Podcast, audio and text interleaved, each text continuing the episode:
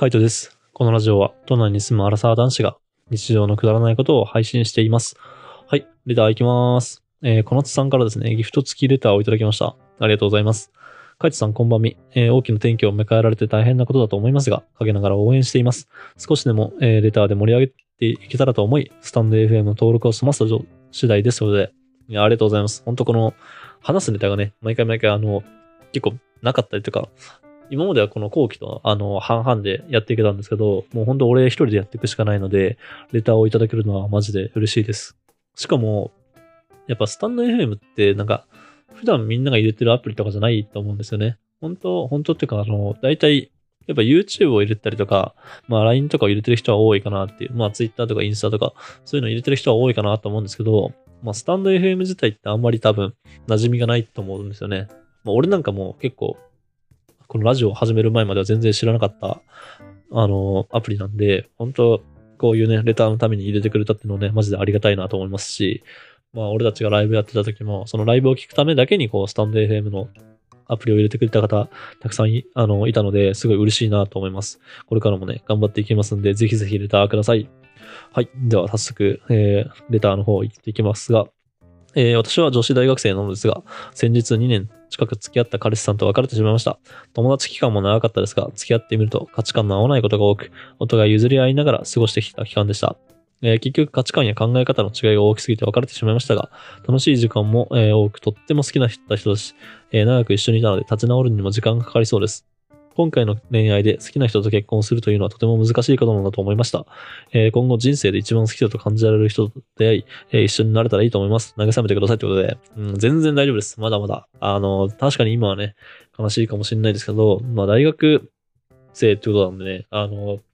多分出会いもたくさんありますし、多分今後、その、今のね、彼氏さんの思い出は楽しかったと思いつつも、本当になんかこう、もうこの人しかいないっていう人に出会えると思うんでね、全然気にしなくていいのかなと思いますね。やっぱ価値観の違いとかって大きいですよね。あの、なんだろうな。価値観とか考え方って、普段遊んでる時にはなんかそんなに気にならなかったりするんですけど、やっぱこう、一緒に住むと、なんか違うなっていうのが、なんか分かったりとかして、それこそ、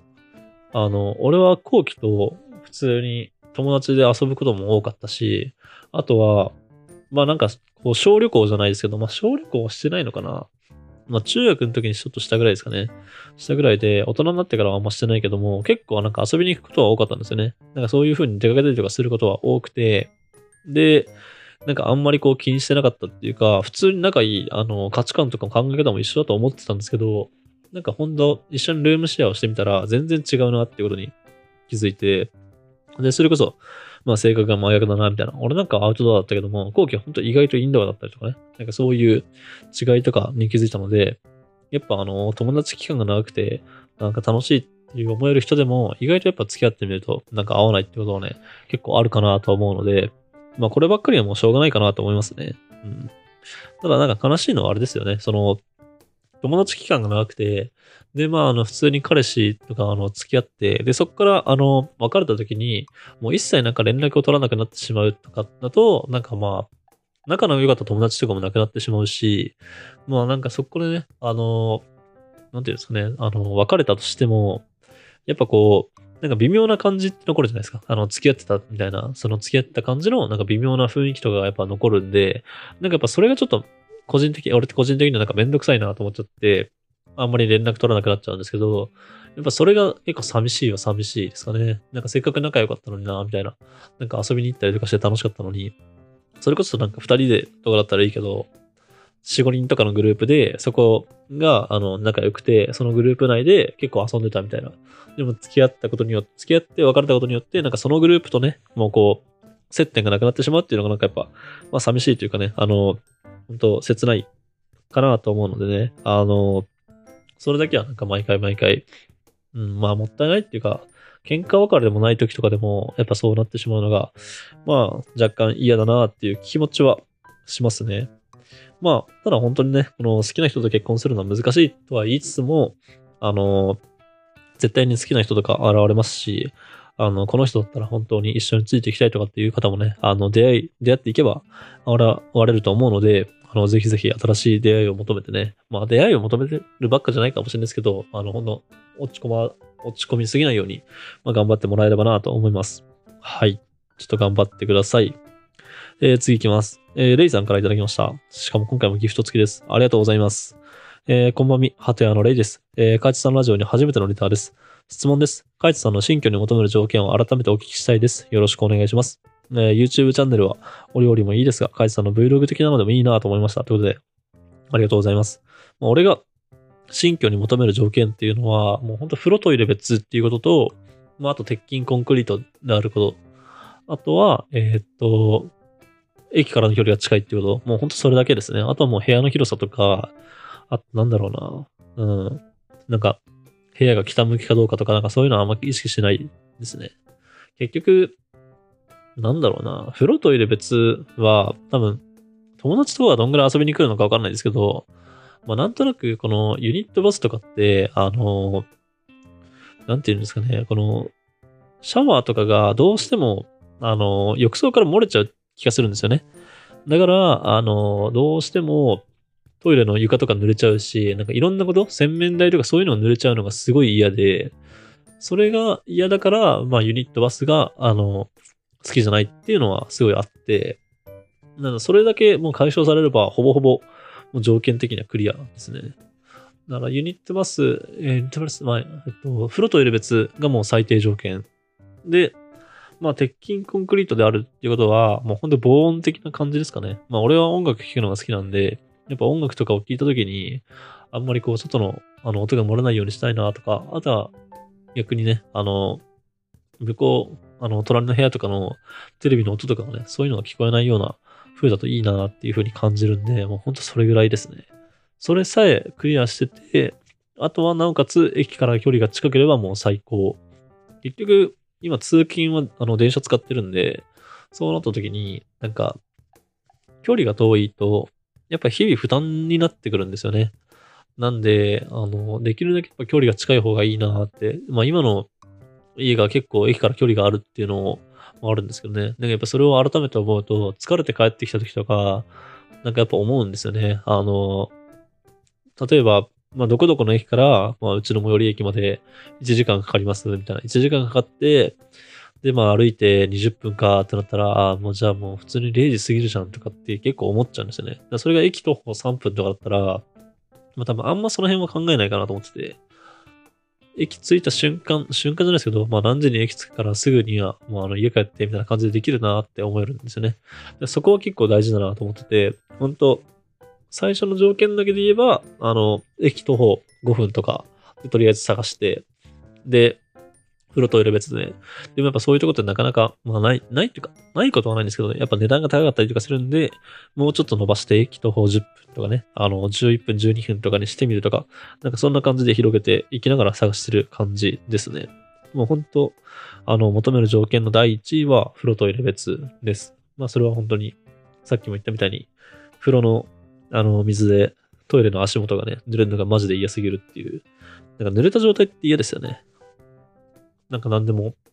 服とかもそうだし、なんかテーブルとかが濡れてるとか、なんか濡れてる状態って、たとえそれが普通の水だとしても、なんかちょっと汚く感じちゃうんで、なんかそれが、あの、どうしても受け入れられなくて、結構濡れた状態になりやすいユニットバスが、まあ、ホテルだったりとかしても苦手です。はい。そんな感じです。次行きます。えー、エリコさんからいただきました。しかもギフト付きレターです。ありがとうございます。今回全部ギフト付きレターですね。本当嬉しいです。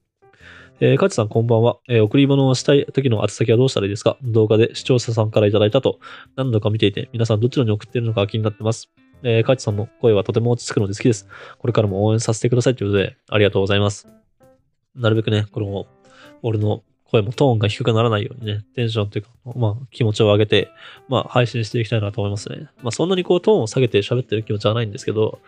もう本当、あの、今まで通りの配信を続けたいなと思いますし、まあ早く鼻声直したいですね。喋るのも辛いし、まあ聞くのもなんかこうスッキリしない感じあると思うんで、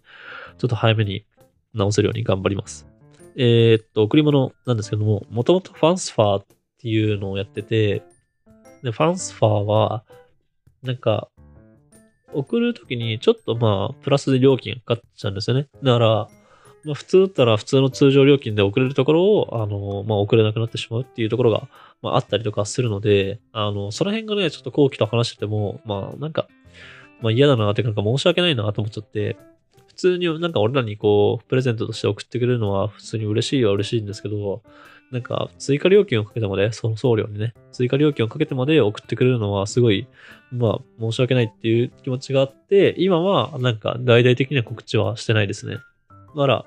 まあ、どうやって送るかっていうのであれば、まあ、ファンスファーを使って送ってました。まだ URL とかも残ってるし、多分送れるとは思うんですけど、ただ今送ってもらっちゃうと、多分引っ越しのタイミングとね、重なったりとかしちゃうんで、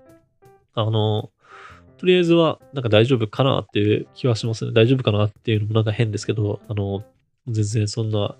まあ本当送りたいっていう気持ちだけで、あの、受け取らせていただきたいなと思いますね。また新しい家が決まって、